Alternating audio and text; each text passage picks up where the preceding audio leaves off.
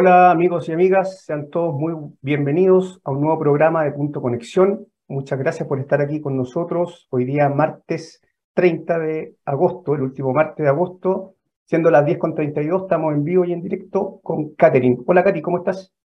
Hola Alexi, muy bien, ¿y tú? Muy bien también, te echamos de menos el martes pasado. Eso te iba a preguntar si me habían echado de menos o no se había notado. No, se notó, se notó tu falta, Katherine, te echamos de menos ahí, estuvimos una entretenida conversa eh, con Javier Tapia, tú lo conoces ahí de las transmisoras. Sí, completamente, sí, él tiene muchos temas interesantes.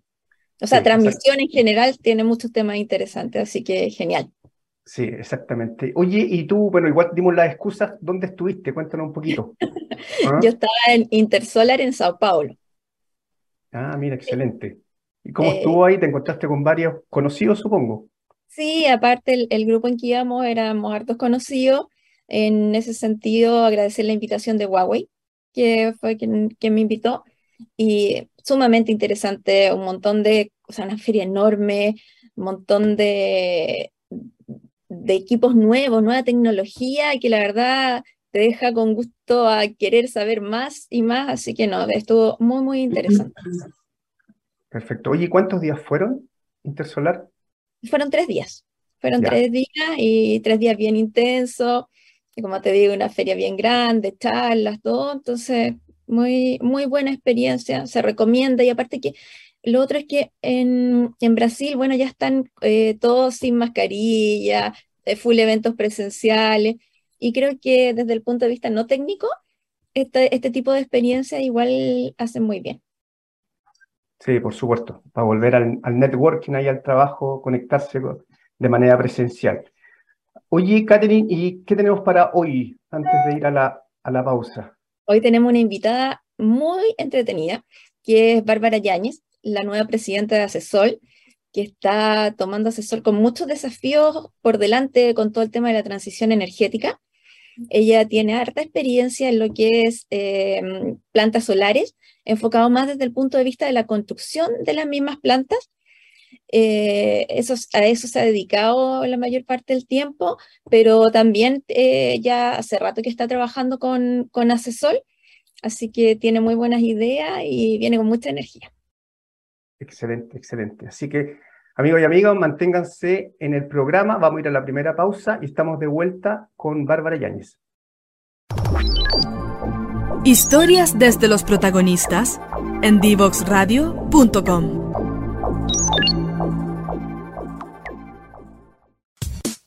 Divoxradio.com. Codiseñando el futuro.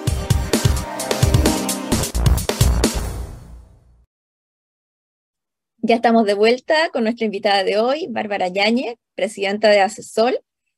Hola Bárbara, ¿cómo estás? Buenos días, bienvenida al programa.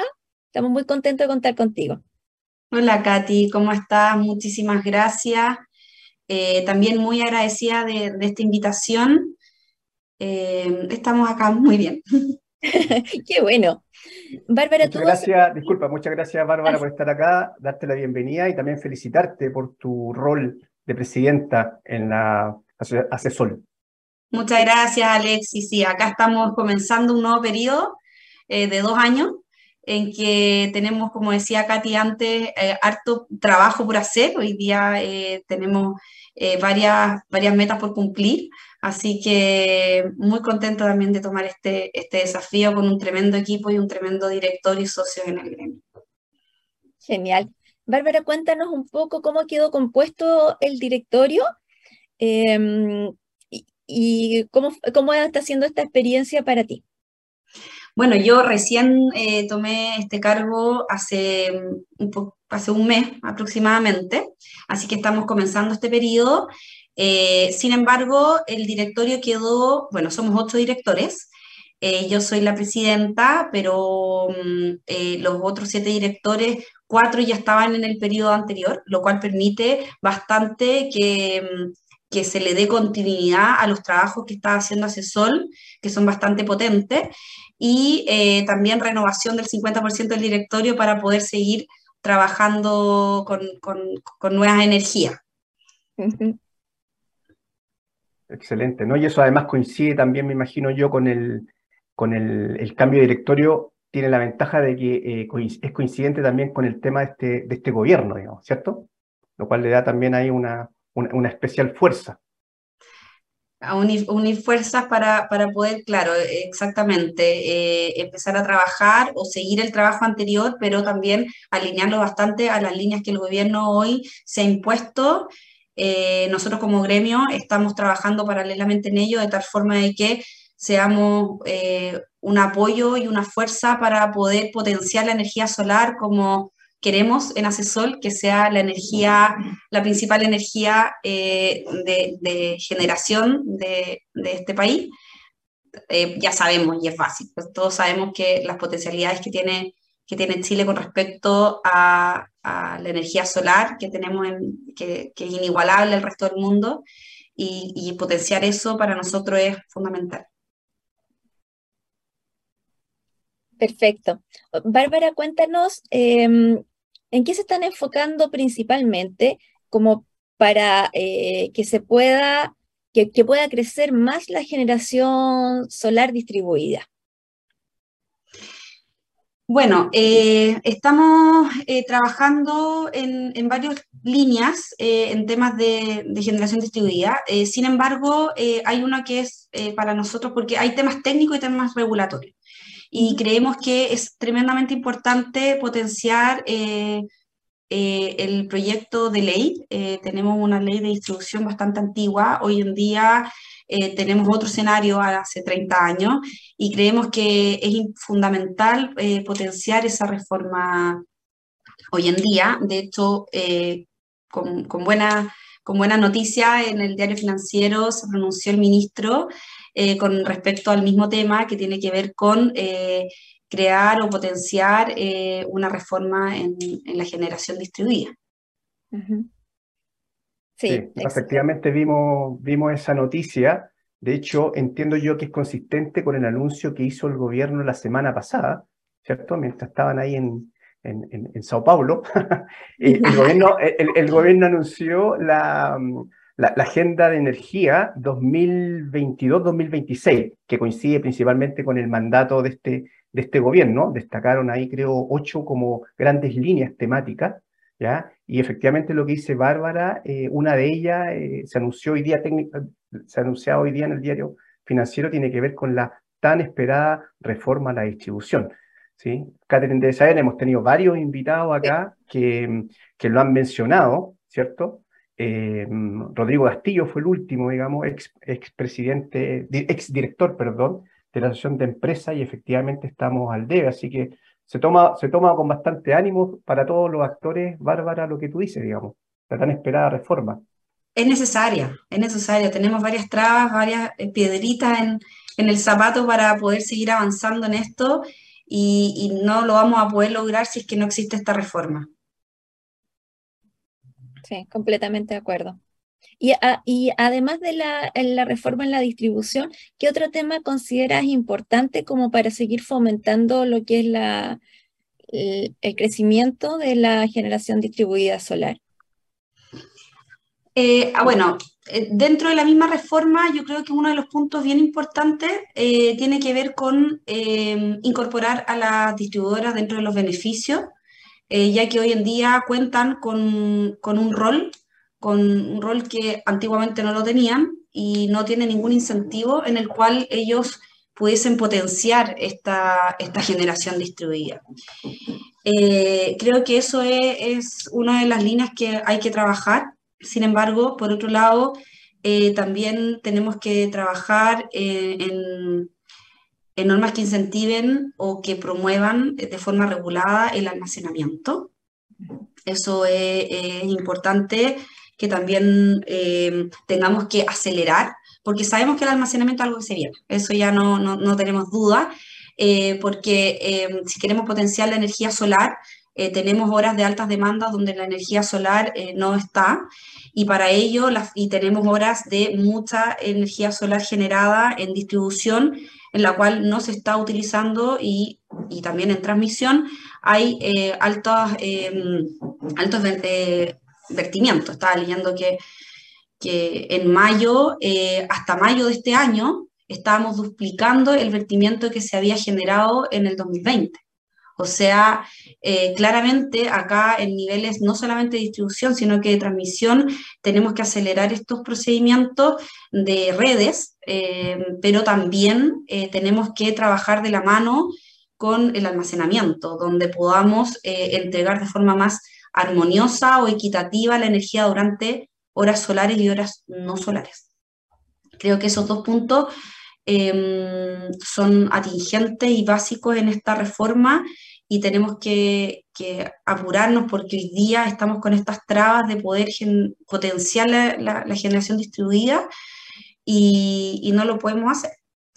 También hay otros puntos, si es que me extiendo mucho, hay otro punto, sí, eh, que creo que hoy día no contamos con un mapeo de dónde se genera más y dónde, dónde requerimos más demanda o tenemos más oferta.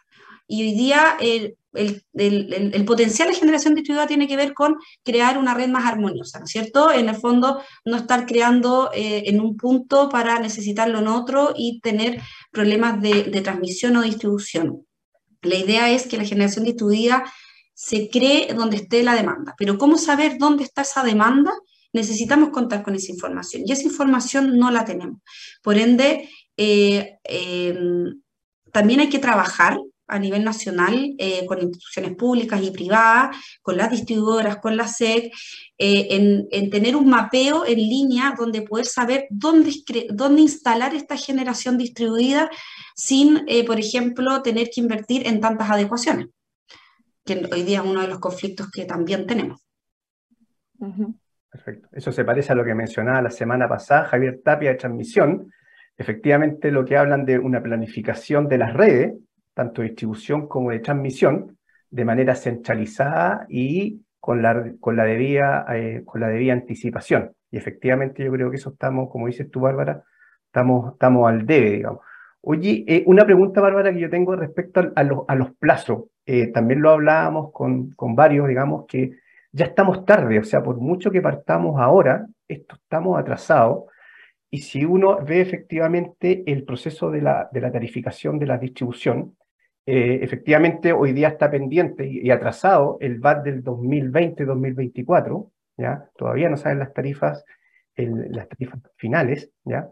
Eh, recién acaba de partir el nuevo proceso 2024-2028 con la actual normativa, ¿ya? empresa eficiente, eh, no consideración de, de los beneficios que, tú mencionas, por ejemplo, de la distribuidora. O sea, cualquier cambio que hagamos ahora, efectivamente lo vamos a estar viendo ya a finales de, esta década. No sé si, se, si eso también se ha comentado o si hay alguna cosa de manera intermedia, de tal manera de poder ir haciendo cosas y, no esperar que esté la reforma, que como digo, por mucho que se apure, que el gobierno anunció que la va a sacar probablemente el próximo año, está recién diseñándola, dice, diseñándola y después la van a empezar a bajar. O sea, cualquier cosa, pues muy rápido que se haga, estamos hablando de, de 6, 8 años más que se puede implementar. Sí, es uno de los temas que nos ha preocupado y lo hemos conversado eh, dentro del gremio, porque em, no solamente sería una reforma de, distribución, de generación de distribución, sino que también es una reforma que está pensada a nivel más macro, lo cual es muy, muy bonito y, es muy interesante, sin embargo, extiende más el plazo de poder contar con estas nuevas normativas. Y, nosotros creemos que a nivel de distribución, em, es importante eh, contar con, em, con incentivos y con herramientas que permitan poder incentivar esto, pero siempre con el cuidado de la armonía en la red, o sea, de tener una planificación no la vamos a tener, pero sí importante ir trabajándola y en asesor lo estamos haciendo eh, con un estudio que les puedo contar que estamos levantando y, em, y poder contar con esa información para crecer. Entonces también nosotros creemos que es importante que hayan eh, incentivos eh, para que podamos eh, promover la generación distribuida en los puntos donde corresponda, poder y que se requiera con la demanda y que pueden ser incentivos tributarios em, y de distintas índoles. Sabemos que el gobierno está con casa solar, con Pon Energía Tu Pyme, con incentivos de subsidio, sin embargo, creemos que es importante contar con incentivos que sean más, que impacten en temas de de generación propiamente tal en kilowatt eh, aún más allá para poder cumplir con las metas, porque si no, las metas que nos estamos imponiendo hoy en día, que en el 2026 tener en net billing, por ejemplo, por decir algo, 500 megawatt peak, es una meta que eh, hay que hacer una planificación para poder lograrla y la reforma no va a alcanzar a estar ante de ello. Y para eso eh, es importante que hayan incentivos que, em, como reforma, o como, perdón, como como franquicias tributarias que nos permitan poder incentivar este tipo de proyectos. Sí, completamente de acuerdo. Y sobre todo con el tema de la planificación, de dónde se necesita la demanda, porque eh, hoy en día, o sea, se necesita generación para la demanda, porque hoy en día, claro, eso se está volviendo un tema bien complejo de, la generación distribuida hasta, dónde es distribuida y, no, y, eso está eh, en el fondo haciendo que haya problemas con la, la incorporación de este tipo de centrales. Exactamente. Sí. Claro, mi pregunta es, disculpa, iba un poquito más a lo que decía Bárbara. Yo creo que eh, poner todas las fichas en la reforma eh, de la distribución, que está bien, que es muy relevante, pero estamos hablando que va a ser una, una, una, reforma de manera integral, considerando quizás en todos los aspectos, es complejo, eh, yo creo que está bien, pero además hay que hacer cosas como la que mencionas tú, Bárbara, de corto plazo o que vayan, digamos, de manera paralela para efectivamente ir, ir acelerando ciertas, ciertas, ciertas cosas, digamos. Sí, y es difícil hacerlo con esta planificación de distribución, porque si no la tenemos, ¿dónde? Es cuándo. Entonces, es cómo también. También hay que incorporar la tecnología en ese lugar, cuál es la mejor tecnología.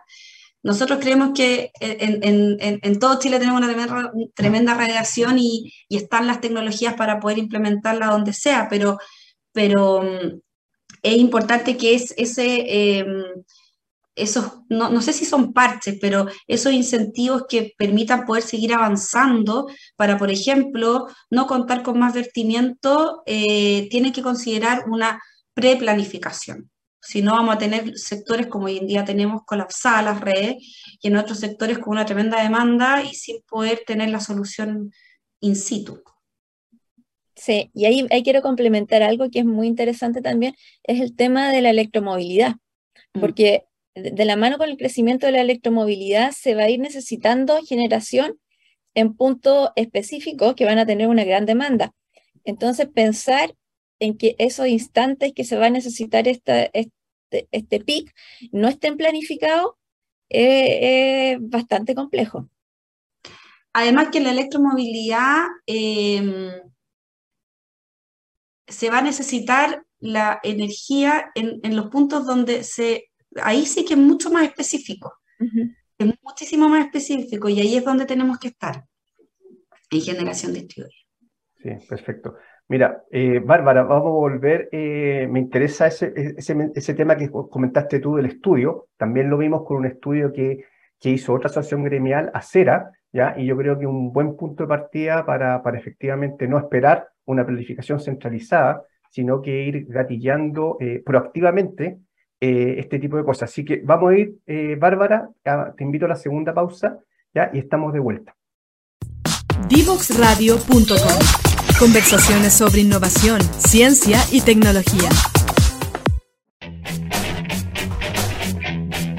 Divoxradio.com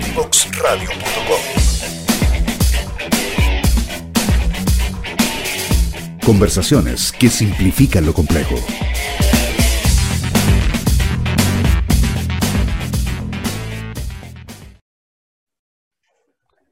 Bueno, amigas y amigas, estamos de vuelta en el segundo bloque de punto de conexión. Eh, estábamos con Bárbara Yáñez, presidenta de Asesol, y bueno, estábamos conversando, eh, quedamos pendientes para retomar.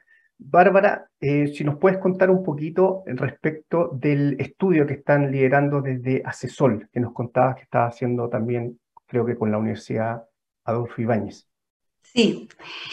Bueno, hoy día estamos, este es el segundo estudio que nosotros, hacemos en, generación distribuida. Ya, eh, el primero tenía que ver con las barreras que nos enfrentamos hoy en día eh, y también eh, ahí se levantó un poco qué es lo que se está haciendo en países más avanzados que nosotros, como en Estados Unidos, California, etc. Y hoy día ya, ya pasó a seguir. Hoy día estamos trabajando con, con la Universidad Adolfo Ibáñez, con Centra. Eh, llevamos unos meses trabajando en esto. Esto es un proyecto que dura más o menos 10 meses, eh, donde em, es hacer un análisis em, y las herramientas para la integración eficiente en la generación distribuida. ¿Qué significa esto? Que primero se, se, analizó un poco también lo que se estaba haciendo en, en, otros países, cómo poder tener hoy día información con respecto a la capacidad de las redes y a lo que hablamos antes, a la, a la demanda que existe hoy en, eh, en distintas partes y, y en distintos eh, sectores del país. Entonces, eh, nosotros estamos trabajando con, con, con Centra eh, y, y, estamos en una primera etapa donde se está haciendo un levantamiento, se trabajó muy fuerte con una distribuidora eh, donde estamos eh, abarcando la información de esa, dicha distribuidora y con eso levantando un software que nos permita leer eh, donde hay más demanda de, de, energía y con ello también poder saber dónde instalar estas generaciones eh, de energías renovables.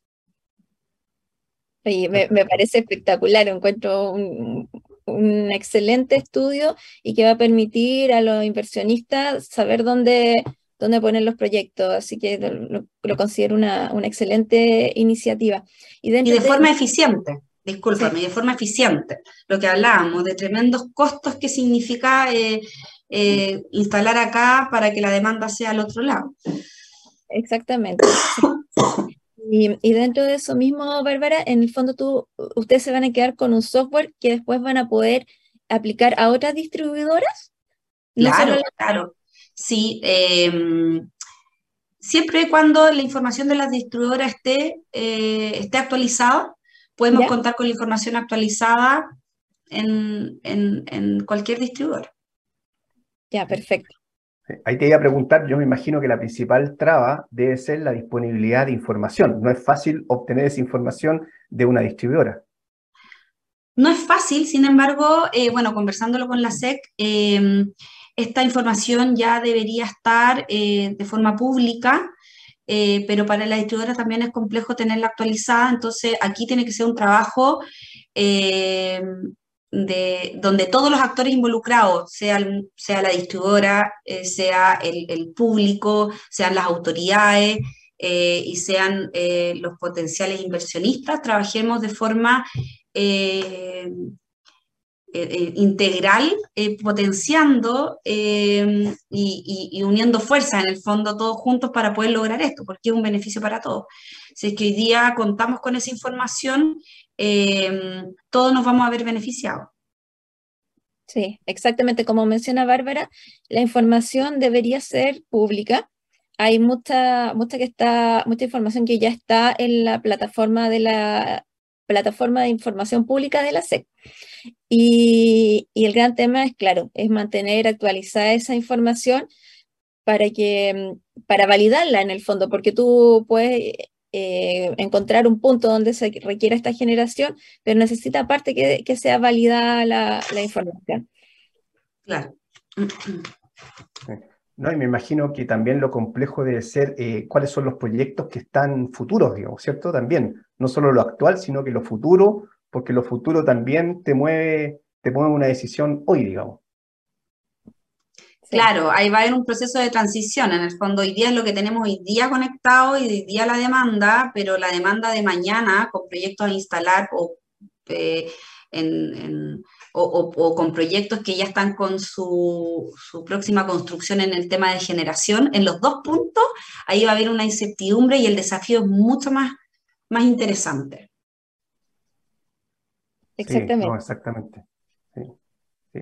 Yo recuerdo bueno, pero ahí ahí eh, también tenemos que avanzar con la tecnología. Es importante en ese punto avanzar con la tecnología porque cada escenario va a ser distinto. Sí, sí. No, yo recuerdo una iniciativa que costó mucho y que puede servir también para esta. Eh, recuerdo que las distribuidoras, para justamente hacer la proyección de demanda de, para los próximos procesos de licitaciones de suministro, que tiene relación con esto, porque finalmente es la proyección de demanda, de todas las distribuidoras del país, finalmente eh, tomó harto tiempo eh, y finalmente se integró y se, eh, cada, cada distribuidor hacía sus proyecciones con sus propios modelos y finalmente lo que se logró no hace mucho fue de manera integral, a través de la Asociación de Empresas Distribuidoras, contratar un estudio a nivel nacional. ¿ya? Y ya con eso fue un gran paso que al menos homologaste la metodología. Sí, es importante que sea la misma metodología. Pero hay muchas simulaciones en ese proceso también. No sabemos con quién nos vamos a encontrar en unos años, cuatro o cinco años más también. Sí, no, sin duda. Pero muy interesante lo que están llevando adelante, Bárbara. Así que esperamos tener noticias. sí, invitado, invitados a, seguir este proceso y, después contarles eh, cuáles fueron las conclusiones, cómo fuimos avanzando.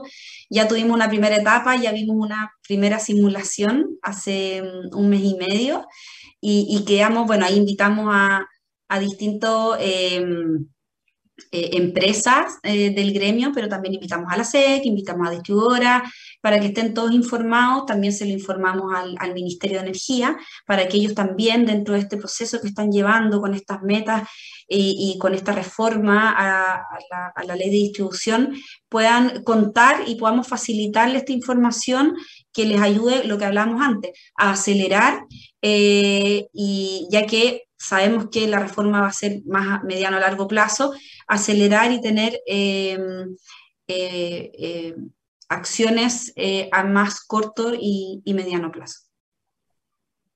Genial.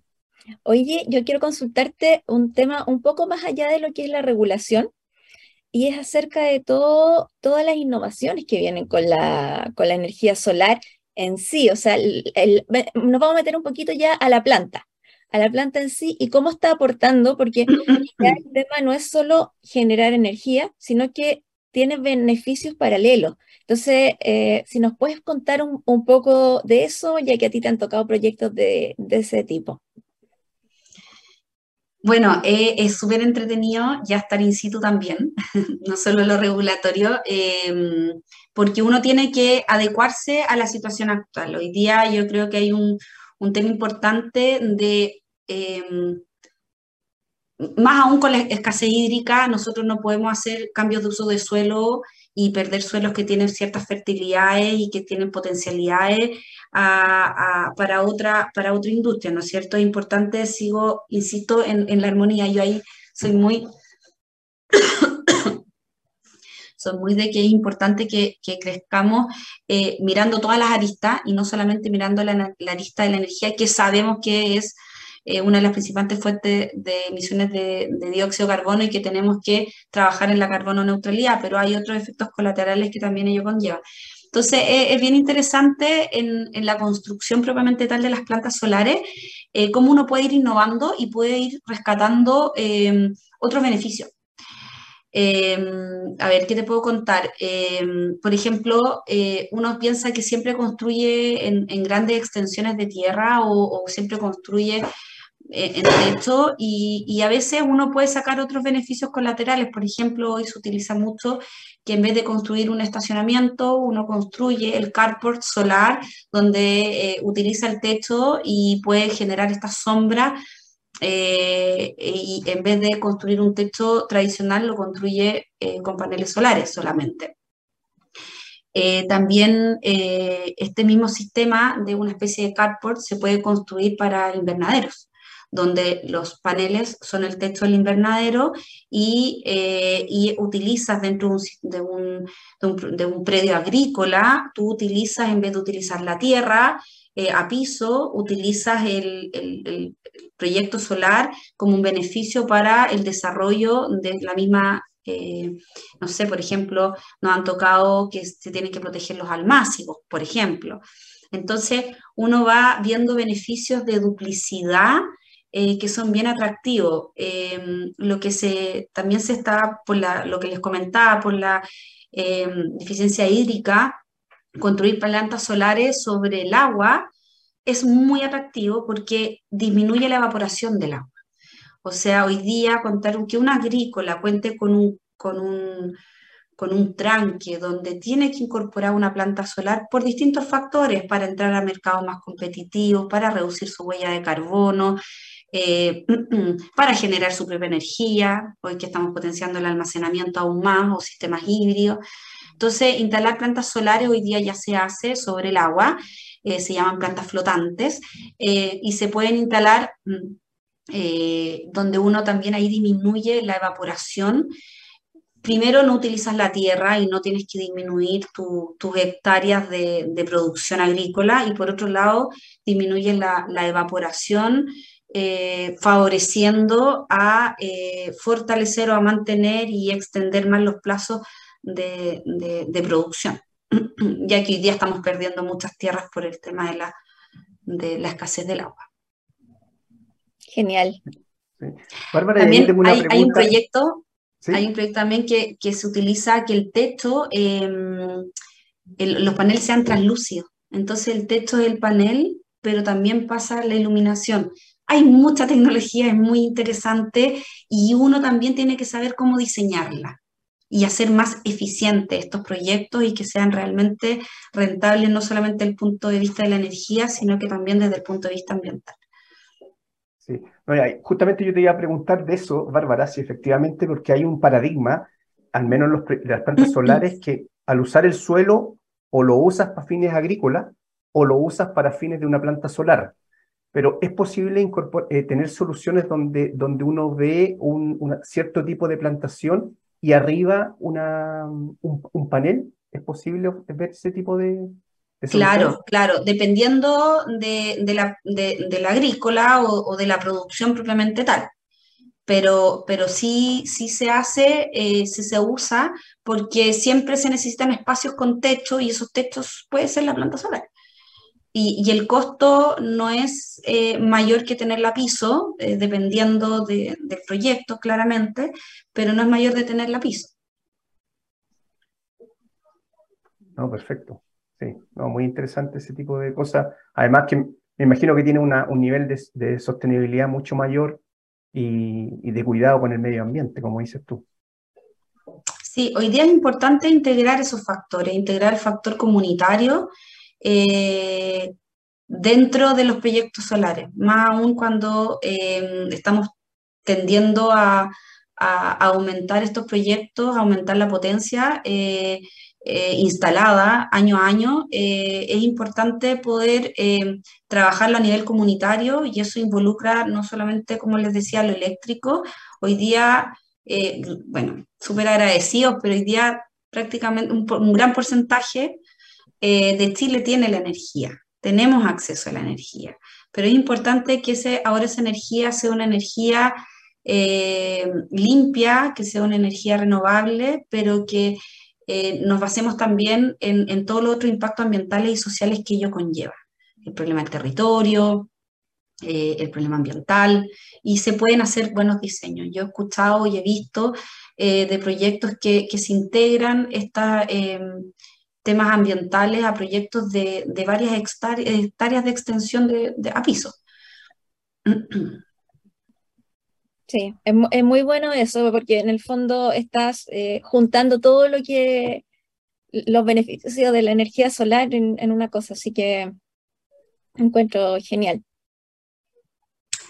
Es bien desafiante.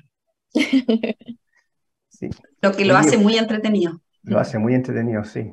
Sí, no, yo tenía ahí también, ¿cómo, cómo ven ustedes? No sé si han conversado em, cómo viene el desafío con respecto a, los aumentos de, precio, porque he escuchado las dos cosas, digamos, de alguna manera una contradicción en que queramos fomentar la, electromovilidad y que todo sea eléctrico, para lo cual necesitas tarifa accesible, ¿cierto? Pero por otro lado, una tarifa mayor eh, te produce em, que sea más rentable eh, producir, en vez de usar, eh, qué sé yo, una solución fósil ¿ya? Probablemente se hace ahora con, con alzas más, donde las tarifas están más altas, se hace más rentable eh, eh, tener soluciones solares, por ejemplo. ¿Cómo lo ven ustedes ahí en, esta, en esta dicotomía de que de alguna manera los precios de, de, la, energía ahora hay como un punto de inflexión y empiezan a haber señales de que empieza, empiezan a subir los costos? Yo creo que estamos muy preocupados todos de ellos, no solamente eh, quienes trabajamos en energía solar, sino que desde el cliente regulado, estamos todos, estamos todos bien preocupados de, cómo vamos a enfrentar eh, esta transición. Y ahí vuelvo a la necesidad de, estas reformas tributarias o estos incentivos y que hoy día em, se consideren em, acciones que no sean a mediano o largo plazo, sino que el gobierno tiene que implementar acciones hoy en día, de tal forma de que hoy día eh, aumenta la tarifa, eh, pero también aumentaron los costos de, la implementación de los proyectos más aún ahora en, estos últimos años con respecto a, la situación que, llevamos como país o como eh, o como eh, a nivel mundial. Entonces es importante que ahí el gobierno eh, sí esté eh, al tanto de esta situación y de que si queremos llegar a las metas que nos estamos imponiendo y a la electromovilidad y no encontrarnos con un cuello de botella en un minuto que si no implementamos incentivos hoy en día lo vamos a tener, sí o sí. No tienes razón. Vamos a enfrentar. Eh, tenemos un tremendo desafío. Todos los que trabajamos en esto tenemos, y tenemos todos que aportar. Eh, y no trabajar de forma individual, sino que trabajar de forma colectiva, porque creo que hoy día todos tenemos las mismas preocupaciones, eh, hablemos a nivel de transmisión, a nivel, trabajemos a nivel de distribución, las ampliaciones o, el trabajo a nivel de transmisión es aún más lento que el de distribución, por eso yo creo que, que es importante también esta reforma a nivel de distribución, sin embargo, eh, creo que, la generadora, la, distribuidora, la transmisora, eh, todos tenemos la misma inquietud y, por eso eh, es importante trabajar de forma unida en el fondo para poder lograr esta transición que se dice transición, pero em, hoy día ya estamos en ella, estamos en esta. Sí, ya empezó, tal como comenzaste y ya empezó hace, hace bastante rato. Rato, hace rato, y tenemos mucho trabajo. Ya tenemos, como les decía, el, nivel de vertimiento que tenemos hoy en día es enorme, es enorme. Y eso tiene que ver netamente con una planificación. Sí, y coincido con lo que dices tú, que eh, hoy en día, como no había pasado mucho en años atrás, todos los actores del, sector están más o menos alineados. Siempre va a haber alguna que otro detalle, eh, pero en general yo creo que estamos todos alineados con lo que se busca y con lo que se necesita para, para llegar a, esta transición. Entonces eso es súper fundamental. Sí, y el tema que tocaba Alexis con respecto a la electromovilidad es un gran punto, o sea, eso también tiene que ser algo que, bueno, quizá hoy día no profundizamos mucho, pero em, va a ser muy incidente, muy incidente en todo lo que hemos conversado. En todo. entonces, eh, y eso ya está llegando. Por eso creo que el almacenamiento, eh, que la reforma, hay que acelerarla. Y la idea es no hacer parches, pero lamentablemente no podemos esperar 8, 10 años. No podemos, porque ya es hoy, como dice Katy. Es hoy. Entonces, tenemos que tener estas etapas, tenemos que tener una planificación que sea por etapa y que sea, claro, que sea integral, pero que tenga sus etapas, porque si no, nos vamos a encontrar, hoy día ya tenemos un tremendo problema. Y ese problema va a ir increciendo. Sí, así es. Como hemos visto, la realidad supera a la, regulación, ¿cierto? Los cambios, son, son estrepitosos, muy rápidos, lo hemos visto en el último tiempo, y efectivamente no hemos quedado atrás en todos los temas que han mencionado Bárbara, y tenemos un tremendo, tremendo, tremendo desafío, ¿ya? Así que eh, se nos fue el tiempo, Catherine, Bárbara. Qué rápido. Muy rápido, sí. Agradecer tu participación, Bárbara, muchas gracias por haber estado aquí con nosotros. Gracias por la invitación. Eh, muy, muy amable en haberme invitado. Eh, y bueno, seguiremos en contacto para seguir entre todos eh, potenciando esta, esta transición de la forma más, más planificada y correcta posible. Sí, muchas gracias Bárbara y mucho Muy lindo trabajo. éxito en esta tarea como presidenta de Asasol, que sé que te va a ir súper bien. Muchas gracias, que esté muy bien. Tú también. Y vamos a la última pausa y estamos de vuelta, amigos y amigas. Chao, Bárbara. Divoxradio.com Conversaciones sobre innovación, ciencia y tecnología. Divoxradio.com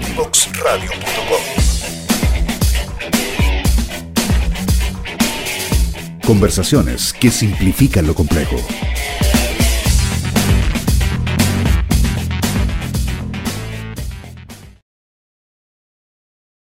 Ya estamos de vuelta después de una interesante conversación con Bárbara.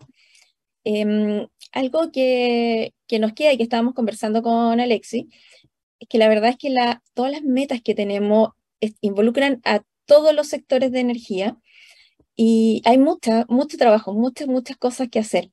Entonces, en ese sentido, encontramos que esto, este tipo de estudios, como el que hace Acera, el que eh, está haciendo Asesor, son un input súper importante para que eh, el gobierno pueda ir avanzando en soluciones un poco más rápido, no tan, de la mano con la regulación, para que mm, en el fondo tengamos una transición energética segura y justa. Em, Alexis, ¿con qué te quedas tú? Sí, no, yo también me quedo un poco con lo mismo, un poco, un poco preocupado por todas las señales que, que, hemos tenido, que uno ve lo que hemos conversado con, con varios invitados, y todos ven que de alguna manera estamos, a lo menos estamos atrasados o, estamos tarde. Eh, estas cosas en el tema eléctrico, sobre todo, y no eléctrico, sino que energético en, global, eh, toman tiempo. O sea, por muy rápido que se hagan, em, hay algunas cosas que, que, si se hacen hoy van a tener efecto en el 2030, la próxima década. ¿ya? Entonces, eh, lo que dices tú también es cierto, hay que, hay que, y también lo decía Bárbara, hay que incorporar en, la regulación, yo creo que es el desafío, no solo regulaciones estructurales, sino cómo vamos en el corto plazo ajustando, digamos, y haciendo mejoras eh, que, que, la realidad supera, supera digamos, supera la, la, normativa, ¿ya? Entonces, eh, yo creo que ahí tenemos un, tremendo desafío todos, digamos, no solo, no solo el gobierno. Sí, exactamente. Mm. Así que eso, Katy, un excelente eh, programa hoy día y no sé qué tenemos la próximo martes, ya entramos septiembre. Sí, el próximo martes vamos a estar eh, hablando de almacenamiento eh, y ahí vamos a abordar acerca de cómo, se ve el almacenamiento en el, en el mercado. Ya, excelente. Mira, creo que no hemos tenido hasta la fecha ningún invitado específico de almacenamiento, así que Excelente. Así que los dejamos, amigos y amigas, invitados para el próximo martes a hablar de almacenamiento. Así que agradecerte, Catherine. Muchas gracias. Gracias a los amigos y amigas. Y estamos de vuelta, amigos. Nos vemos el próximo martes. Muchas gracias. Chao, Catherine. Que estés bien. Muchas gracias, Alexi. Que estés bien. Chao.